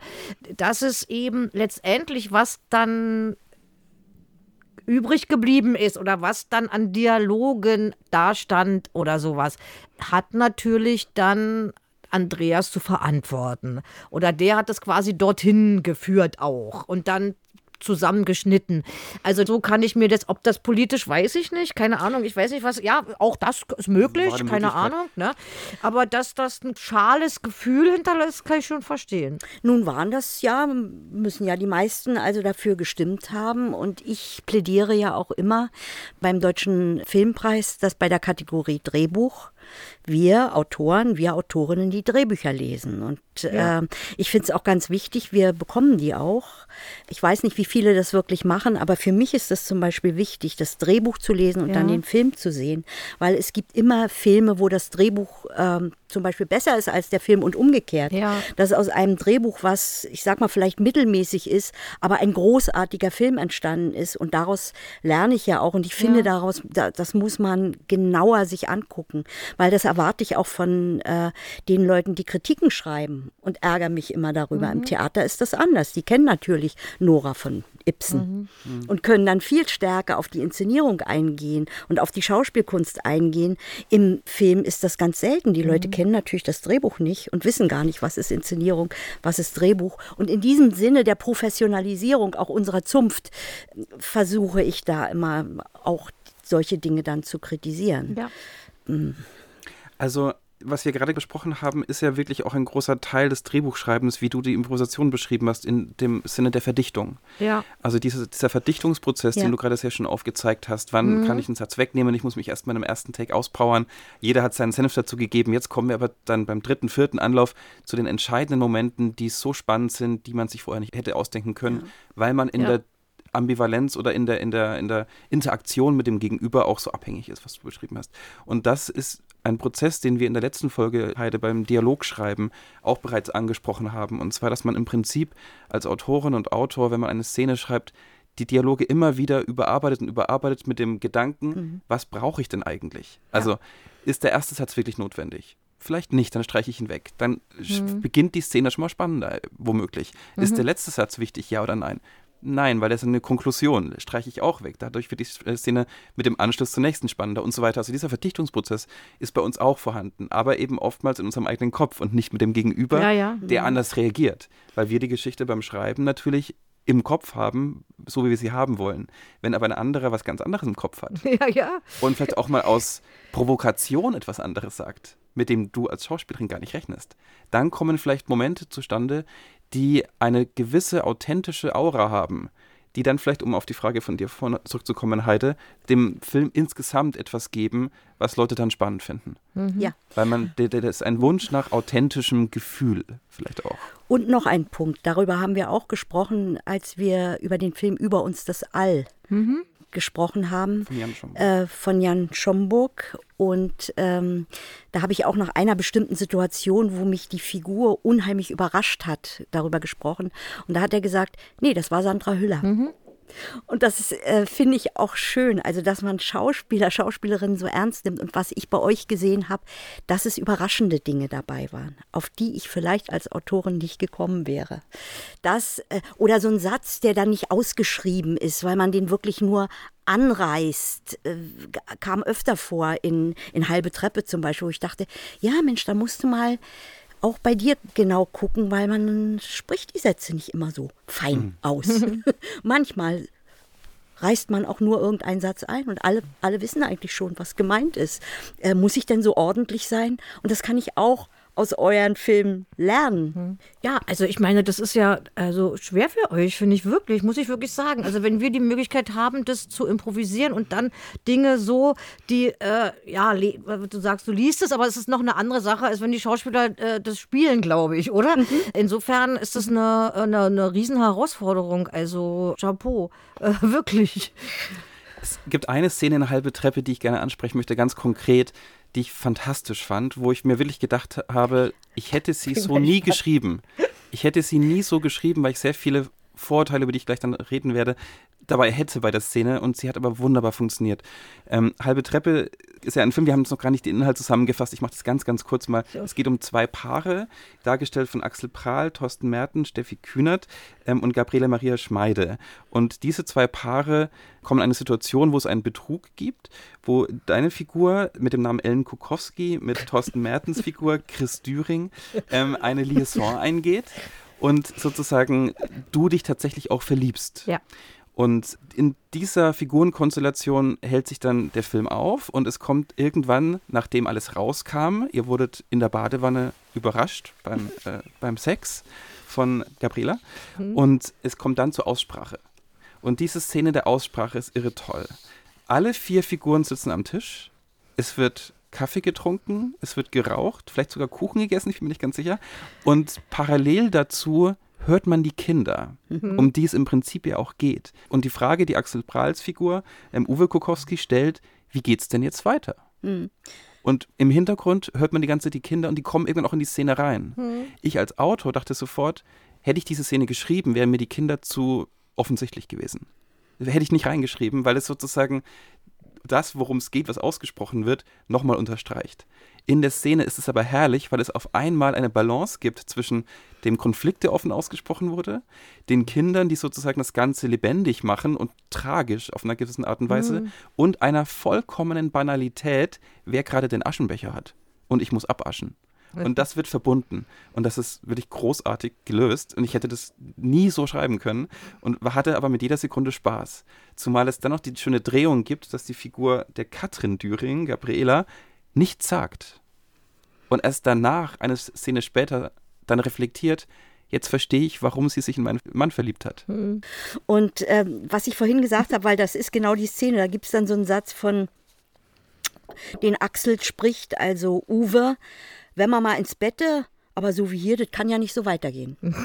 ne? Und da ist alles drin. Ich würde vielleicht sagen, wenn man mal zusammen ins Bett geht. aber ne, wenn man mal zusammen ins Bett, dachte ich, yes, ist gut. Ihr habt das auch wirklich äh, wunderbar gespielt. Und gerade mit der Katrin, das fiel mir auch auf, diese Figur, die so still ist und auf einmal fängt die an zu blühen und sagt dann, in, es gibt ja immer diese Interviews, äh, ja. Interview mhm. und sagt dann, ja, ich kann ja, jetzt kann ich den Chris ja verstehen, so irgendwie so, der wird immer schöner. Mhm. Und, nee, ich verstehe ja Ellen. Und es ist alles drin, was davor ist. Und das ist dann auch so eine Art von Verdichtung. Nicht jeder plappert, sondern es ist, es ist wie gebaut. Ja, da, die haben wir auch ein paar Mal Na? gespielt, glaube ich. Die ist, glaube ich, ein Highlight, auch beim Spielen.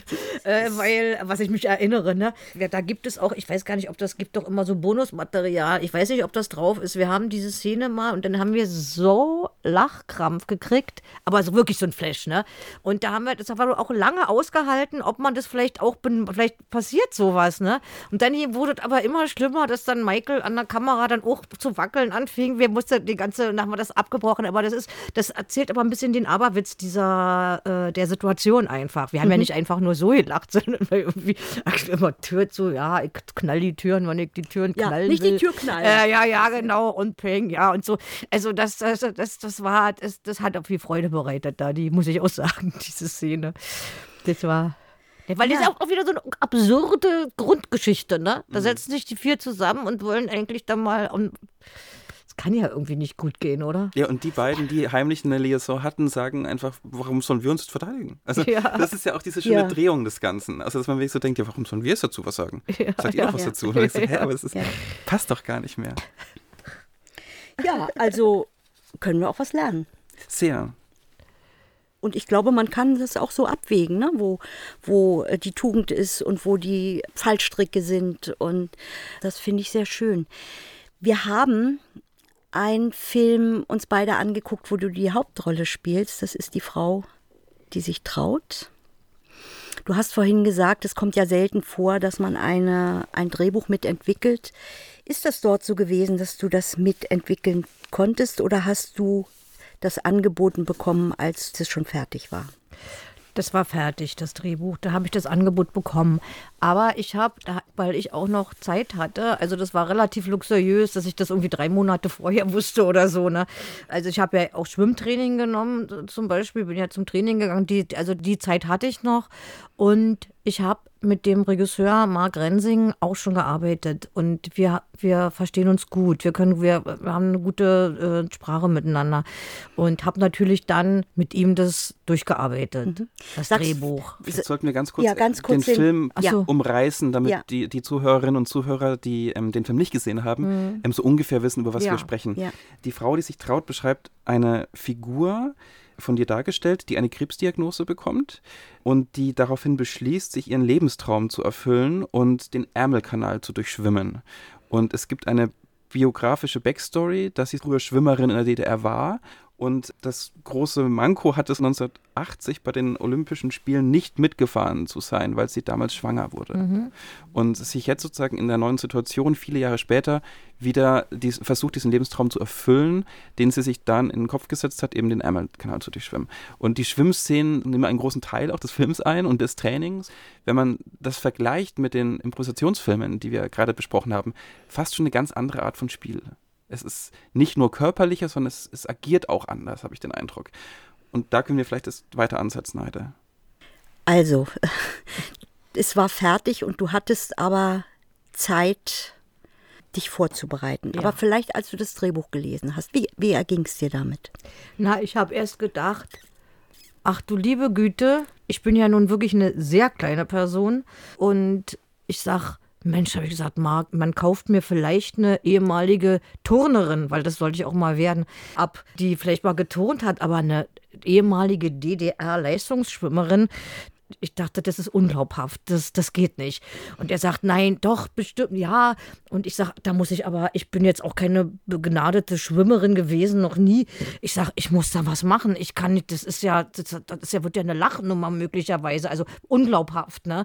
Und damit fing das an, dass ich dann eben, dann haben sie mir äh, jemanden organisiert, eine ganz tolle Frau, die damals die ganzen DDR-Olympioniken äh, trainiert hat, die Beate Ludewig. Und die hat sich dann jeden Tag mit mir rumgequält und hat dann mal gesagt, naja, gab es schon schlimmere Fälle, aber das, das war, das ist dass ich das erstmal alles gelernt habe, wie das, das Schwimmen, dass das, äh, das, das, sowas hatte ich noch nie. Und gleichzeitig auch die Zeit, sich mit dem Drehbuch auseinanderzusetzen und Szenen zu besprechen, bevor man äh, überhaupt mit Drehen begonnen hat. Also ja. das war schon was Besonderes, was ich so in dem so auch noch nicht erlebt hatte. Was hat dich gereizt? Naja, mich hat schon gereizt, diese Figur, die ja auch in meinem Alter, äh, also dieses Kinder sind aus dem Haus oder auch, es ist ja nicht nur, diese Krebsdiagnose ist ja mehr oder weniger der Katalysator oder die, äh, des, des wäre vielleicht auch so gegangen, ne? aber dieses zu sagen, ich möchte jetzt auch noch einmal was in meinem Leben tun, wovon ich immer geträumt habe, bevor ich jetzt hier der Welt Ade sage und das war's dann. Ne? Und nochmal so eine Energien zu entwickeln oder so eine Motivation zu haben, ich mache das jetzt einfach oder ich versuche es zumindest. Ich will, das wollte ich schon immer, den Ärmelkanal durchschwimmen und habe mich damit immer auseinandergesetzt. Und jetzt ist meine letzte Chance und die nutzt sie. Und das ist natürlich wundervolles Spielmaterial für eine Frau in meinem Alter auch, für eine Schauspielerin in meinem Alter. So, so ein Schicksal oder so eine also ein Lebensweg oder so eine Momentaufnahme einer Figur spielen zu können, das natürlich, da, da freut man sich. Mhm. Wirklich. Und dann eben noch mit dieser ganz anderen physischen Geschichte dazu. Ne? Mhm. Das war, das war, also, das war so schlimm, weil wir im Nachhinein, sage ich immer, wie habe ich das überhaupt durchgehalten? Wir hatten da gedreht im September an der Ostsee und ausgerechnet dieses Jahr, wo das gedreht wurde in dem Jahr, war da die Ostsee 12, 13 Grad. Also wir haben, also ich habe im Becken trainiert und dann dunkel, kalt, Wellen, äh, äh, gruselig war das, ne? Und dann immer rausgefahren mit dem Boot, dass man nicht immer Land in Sicht hatte und dann so, Steffi, jetzt mal raus mit dir. Und dann würde ich dann irgendwie rein ins Wasser. Nach einer, spätestens nach einer Viertelstunde musste ich wieder rein, dann die ganzen Wärmflaschen mal wieder und dann, du, dann kommst du so, zitterst. Also das war echt eine Herausforderung. Aber ich habe durchgehalten, war noch nie so fit wie zu der Zeit, muss ich sagen. Eine Frage dazu, weil wir ja sehr, wir haben bei, bei Haneke darüber gesprochen, dass sehr viel über Körpersprache erzählt wird. Nur ist es in diesem Drehbuch ja doch viel stärker so, dass auch explizit Dinge ausgesprochen werden.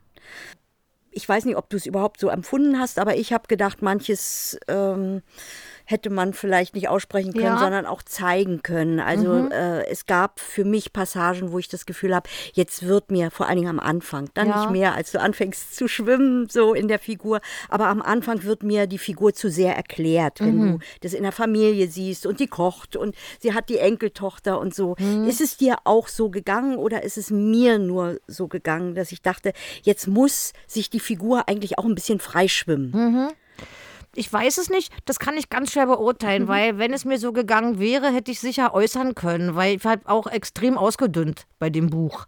Also und jede Szene, die wir dann, wenn wir sie gespielt haben oder gedreht haben, auch noch mal verzichtet oder mich immer am Abend zuvor noch mal intensiv damit auseinandergesetzt und gestrichen wie eine Verrückte. Noch, na, also was meiner Meinung nach zu diesem Zeitpunkt äh, rausgekonnt hätte. Bei der, da würde ich kurz mal nachhaken, bei dem Prozess ja. des ähm, Ausdichtens dann kurz vor Dreh, ja. gibt es da eine Technik oder schaust, wonach schaust du da in den Szenen? Will ich nach Notwendigkeit oder auch nach den inneren Logiken der Figur? Oder kannst du das beschreiben, wonach du dann schaust, wenn du kürzt? Naja, wenn es mitten in der Arbeit ist, sind es ja auch bestimmt manchmal so Sachen, die man sagt, das haben wir schon gespielt oder das, das war schon, ja. da war schon passiert, das muss jetzt hier nicht nochmal sein, weil man dann so richtig drinsteckt in der praktischen Arbeit. Ne? Das und dann natürlich auch, äh, wenn man, da hat man ja auch ein Gespür und der, äh, der hat es ja nicht aufgeschrieben, um mich zu ärgern, mir viel Text zu geben, sondern weil, was wir vorhin ja auch schon besprochen haben, wenn man das manchmal denkt, dass das wichtig ist und so. Und das, das ist ja auch ein Vorgang, das beschreibt er ja auch, die sind immer weiter auszudünnen ja. oder so zu gucken. Ne? Da war ich schon hinterher. Wenn du das jetzt so beschreibst, kann ich das ganz schwer nachvollziehen. Insofern, ich müsste mir das jetzt nochmal angucken. Und wenn ich das vielleicht heute auf dem Tisch hätte, würde ich vielleicht genauso sagen, das hätte man noch irgendwie anders erledigen können oder so. Ne? Das bestimmt. Damals schien es mir relativ optimal zu sein mit dem, wovon man sich getrennt hat. Aber man macht ja auch seine Erfahrungen und äh, das, das würde sicher heute auch anders aussehen. Ne?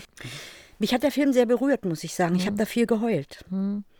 Vielleicht hat das irgendwie mit Alter zu tun. Ich Natürlich, weiß, das, ist ja auch, das ist ja auch so ein bisschen unsere Geschichte im Sinne von, so äh, ne? wenn die Kinder raus sind und was ist ja. so und machen wir noch mal was, traut, traut man sich noch mal, ne? Ja, also äh, kann ich sagen. Also in diesem Zusammenhang wollte ich dich fragen, welche Rollen wünschst du dir denn? Du hast vorhin gesagt, dass du sehr viele Nebenfiguren ja. auch spielst. Was würdest du dir für Figuren denn wünschen im Film? Ja, also Konflikte interessieren mich, Widersprüche, die Ambivalenz, was war, das ist natürlich und ich sage es ehrlich, ich trage auch gerne Verantwortung. Ich habe das gerne. Also so auch, auch so ein, ähm, ich habe das ja nicht so häufig, aber wenn ich es habe, merke ich, dass mir das viel Freude bereitet und ich auch lockerer werde und irgendwie souveräner und vielleicht noch eine andere Verantwortung auch für die Gesamtgeschichte habe. Das ist natürlich, aber ich glaube, das geht anderen Schauspielerinnen genauso. Also dieses ähm, einen Bogen spielen zu können, eine Geschichte zu erzählen, ähm, äh, dadurch natürlich auch spielen spielerisch Möglichkeiten zu bekommen, die natürlich immer eine Herausforderung und eine Freude sind, wenn man sowas auf dem Tisch hat. Ne? Hat, man kann sehr viel Freude auch mit mitnehmen. Also wie gesagt, äh, das hatte ich ja nun auch, mache ich ja viel und gerne. Aber das ist auch mal schön, wenn man äh, so ähm, dann man, man hat auch noch mal insgesamt in dem ganzen Drehgefüge, in der, im ganzen Team, in der ganzen Mannschaft eine andere Standing, eine andere Möglichkeit da so einzuwirken. Ja. Das gefällt mir schon. Das, mhm. das gebe ich zu. Auch was Stimmungen am Set und was, was, was Harmonie oder, oder Diskussionen und sowas, an denen man dann natürlich wesentlich mehr beteiligt ist. Und mhm. das macht mir schon Freude, ja. Ich fand das interessant. Ich habe so mehrere Kritiken gelesen, auch von der Christiane Peitz vom Tagesspiegel. Mhm. Und bei dir kommen Beschreibungen vor, wie authentisch ähm, Figuren, die vom Leben zerzaust sind, hat sie irgendwann geschrieben. Ich habe auch sowas wie schutzlos, wo ich dachte, eigentlich empfinde ich die Figuren gar nicht so als schutzlos, aber du bist eine Schauspielerin, wo man merkt, die sich auch aufreißt. Irgendwo stand geschrieben, wenn man einfache Menschen spielt, dann ist einem nichts peinlich. Ist ja immer interessant, was man so dann liest. Mhm. Über, ähm, dir werden meistens Rollen angeboten. Also, Ellen Kukowski Ellen Kukowski aus Halbe Treppe ist Verkäuferin, also in einer Parfümerie. Simone Lange aus Halt auf freier Strecke ist Straßenbahnfahrerin. Beate aus Die Frau, die sich traut, arbeitet, ich glaube, in einer Großwäscherei, ne? Hat man genau. Die, in einer Großwäscherei. In den Entbehrlichen, da arbeitest du an einer Tankstelle und heißt Silke, Silke Weiß und bist alkoholkrank. Also es sind immer Frauen, die eher aus dem, ich nenne es mal Proletariat kommen. Ja. Du selbst zum Beispiel kommst ja eigentlich, dein Vater war Rundfunkkonzertmeister.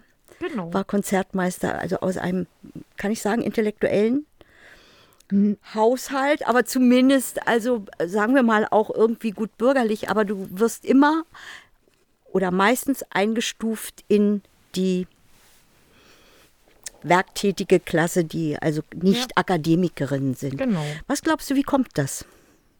Tja. ja, äh, äh, ja, ich weiß es nicht wirklich. Ähm, vielleicht hat es irgendwann mal angefangen und sich dann potenziert. Sowas passiert ja auch. Das sind ja dann so Selbstläufer. Ne? Das meinte ich ja am Anfang, dass wir äh, Schauspielerinnen und Schauspieler, würde ich sagen, wir können eigentlich alles spielen. Also, also ich meinte, man kann nur ein mhm. Akademiker, kann nur Frau Baronin oder weiß der Kuckuck oder ja. äh, äh, ne? Äh, sowas ist mir ehrlich gesagt noch nicht angeboten. Also äh, doch Tina Mobil jetzt neulich, da hatte ich einen kleinen Gastauftritt, äh, das hat ja Leila Schieler geschrieben, ne?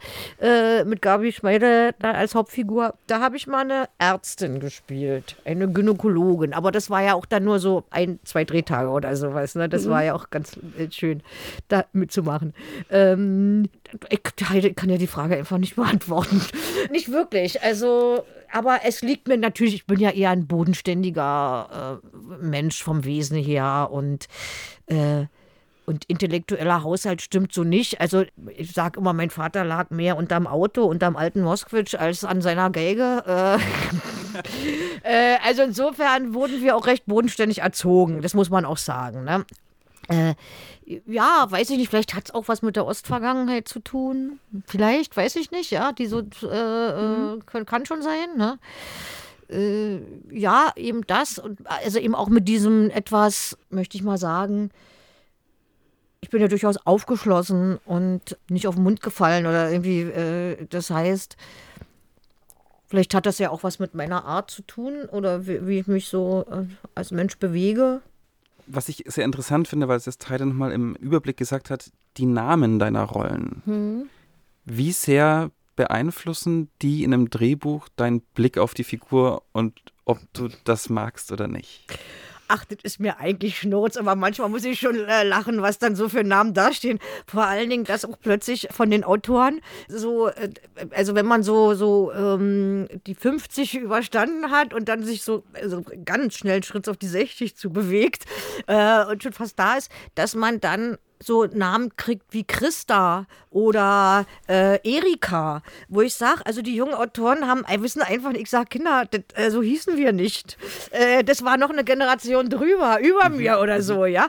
Wir haben Kerstin, Sabine, Michaela und Andrea und Katrin halt, mhm. ja. Und Katrin hat sich durch mehrere Generationen, glaube ich, gezogen. Aber das ist dann, da, da denke ich eben, da, dann muss ich mal so ein bisschen grinsen und denke, ach, guck mal, so sehen sie das also. So ist das. Also, ne? Ja. Ja, ich finde es immer ganz spannend, weil es gibt so bestimmte Drehbuchklischees, glaube ich. Und bestimmte ja. Namen gehören da sicherlich dazu. Bestimmt, ja. Es gibt schon Klischees. Also das ist richtig. Also dass man so sagt, wenn in, in bestimmten ähm, sozialen Gefüge bestimmte äh, Diktion ist oder bestimmt, das ist ja sicher auch so. Aber es ist dann manchmal auch ein wenig übertrieben, wo ich sage, ja, ja, ich habe es schon verstanden. Und äh, wenn ich jetzt eine Unternehmerin spiele, muss ich nicht gleich pudrig spielen. Also oder muss die Sprache nicht gleich pudrig oder elegant sein in dem Sinne. Ne? Das sind ja auch wieder die Widersprüche. Das können ja auch Dreckschleudern sein. Also oder äh, es ja. Ne? Wisst, wisst ihr, was ich, wie ich das ja, meine? Also ja, dieses, ja. auch das finde ich auch bei den Autoren, dass man da suchen kann. Oder dass zum Beispiel auch wenn ich manchmal voller Entzückung bin, wenn ich Kolleginnen oder Kollegen sehe in einer komischen Rolle, die vorher nur ernst und ich sage, mein Gott, was für Komödianten, was für, was, was für komische Talente auch, ne? Oder, oder andersrum. Also, dass man sich da wirklich, finde ich, auch trauen kann. Dann, aber das ist auch was mit Besetzung, aber auch schon beim Schreiben angefangen zu suchen, wie man wem was zuordnet. Und dass es manchmal spannender ist, eine Frau, die vielleicht äh, Dings, die sich dann bemüht, äh, besonders ordentlich zu sprechen oder andersrum. Also mir ist das auch aufgefallen, weil ich habe mal so deine Palette an Rollen auf dem Theater, auf der Bühne gesehen. Und das sind ja so unterschiedliche Rollen. Und jemand, der so Theatererfahrung hat wie du, ist eine Verwandlungskünstlerin. Und das, glaube ich, wird im Film oftmals zu wenig gesehen. Da ist es stärker, dass man eine Schublade aufmacht und dann immer wieder in der ähnlichen, in, auch in ähnlichen Rollenklischees besetzt, weil du hast ja saukomische Rollen auch gespielt und äh, auch nicht nur immer die jungen Frauen. Im Sturm habe ich den äh, Ariel gespielt zum Beispiel. Ja, ja, aber hey, das stimmt absolut. Da ist, ja. man, da ist man beim Theater wirklich weiter als beim Film. Aber vielleicht muss das auch so sein, weiß ich nicht, keine Ahnung. Ich ja. weiß nicht, warum das so sein ja, muss. Ich glaube nee. auch nicht, dass das so sein muss. Also da müssen wir uns befragen, da muss sich Regie, da müssen sich Casting mhm. befragen, weil es gibt ja auch Studien, wo man sagt, durch die Diskussion über Diversität, mhm. dass Frauen besetzt werden, das hat absolut zugenommen. Ja. Aber es betrifft junge Frauen auch da ist etwas, worüber man natürlich auch reden muss, dass Rollen ab 50 für Frauen einfach schwieriger werden. Und wenn sie da sind, dann spielt das Alter eine Rolle. Ja. Und zumal die Gesellschaft ja durchaus altert und die Menschen durchaus wahrscheinlich daran interessiert sind, auch so und solche Schicksale. Aber ich finde, es ist auch besser geworden, Heide. Findest es ist besser geworden, ja, ja, ja. Also was das Alter betrifft auch. Ne? Es ist definitiv ein bisschen besser geworden. Es ist leider aber noch weit davon entfernt, paritätisch zu ja. sein. Und das, was Heide anspricht gerade, ist eine aktuelle Studie. Wir werden das verlinken in den Shownotes des Podcasts auch. Da gibt es einen äh, süddeutschen Zeitungsartikel, glaube ich, der gerade erschienen ist, von der Universität Rostock. Da hat Professorin Elisabeth Pommer, Julia Stüfe ja. und Juliane Wegner haben sich die Sichtbarkeit von Schauspielerinnen in den letzten, ich glaube, 100 deutschen Kinofilmen mhm. oder sowas angeschaut und zwar festgestellt, dass es mehr Rollen gibt, aber dass tatsächlich oftmals die entweder auch sexistischen Hintergrund haben, ja. also es ist dann doch wieder nur die Jungen schön sind, die den großen Anteil haben, oder dass es keine tragenden Rollen sind. Mhm. Also dass es trotzdem so einen erstaunlichen, großen, noch immer Ungleichgewicht gibt, dass äh, Männerrollen einfach tragende, also Männer tragende Rollen spielen können. Ich glaube, diese Studie können wir verlinken ähm, ja, im mhm. Podcast. Ähm, wir haben das auch in der Dialogfolge schon mal angesprochen. Und zwar habe ich da auf eine amerikanische Studie hingewiesen, das kann man nochmal nachhören, auch die Ökonomie der Geschlechter von einem Online-Magazin, was sich in Amerika das genau angeschaut hat, wie viel Prozent also Sprechprozenten haben Frauen in Kinofilmen. Und da kann man jeden Film nachschauen und so, okay, bei Superman Teil 5, wie viel redet denn da Männer und wie viele Frauen? Und das ist äh, mhm. sehr spannend. Das ist in der, unserer letzten Folge nachzuhören. Nur als kleine Ergänzung. Ja, ne, ist doch gut. Aber dieses, dass man sagt, dass man ab einem bestimmten Alter, dann hat man die, spielt man die Mütter. Und die Mütter von den Protagonisten oder sowas, ja. Und, und, aber das ist dann natürlich dann immer schön, wenn die Mütter dann vielleicht auch mal die Protagonisten sind, quasi. Mutter heißt ja nicht, dass man ja. nicht auch ein anderes Problem hat, außer Mutter zu sein. Ja.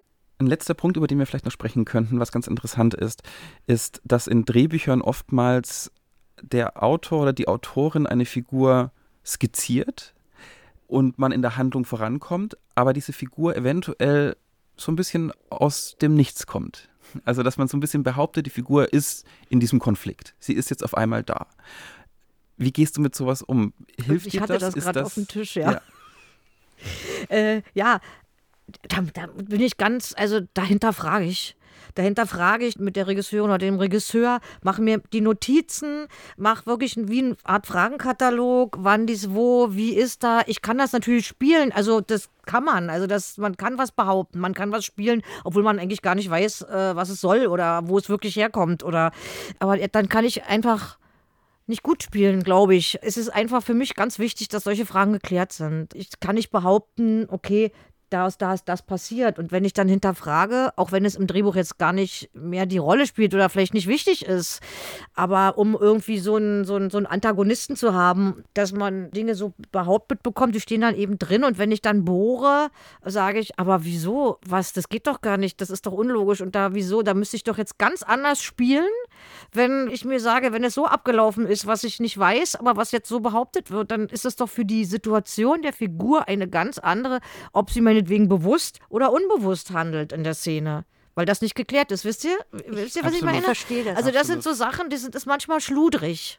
Hm. Ne? Es, es, gibt auch noch einen anderen Punkt, den haben wir auch schon oft besprochen, auch in unserem Podcast, dass man an einem Drehbuch sehr viele Plot-Ideen ja. sieht und erkennt, wo Brüche da sind, aber die Figuren sind noch gar nicht an der Stelle. Mhm. Also wo etwas behauptet wird, wie eine Figur zu sein hat, zu agieren hat, aber sie ist diesen Weg überhaupt nicht gegangen. Mhm. Es gibt dann immer diese, um das kurz zu ergänzen, weil das ist ein sehr schöner Punkt, es gibt in der Drehbuchformatierung des Textes ja dann immer diese Klammern, wo Emotionen manchmal reingeschrieben werden. Mhm. Und dann steht da eventuell Steffi, Klammer auf, verzweifelt, Klammer ja. zu, jetzt nicht.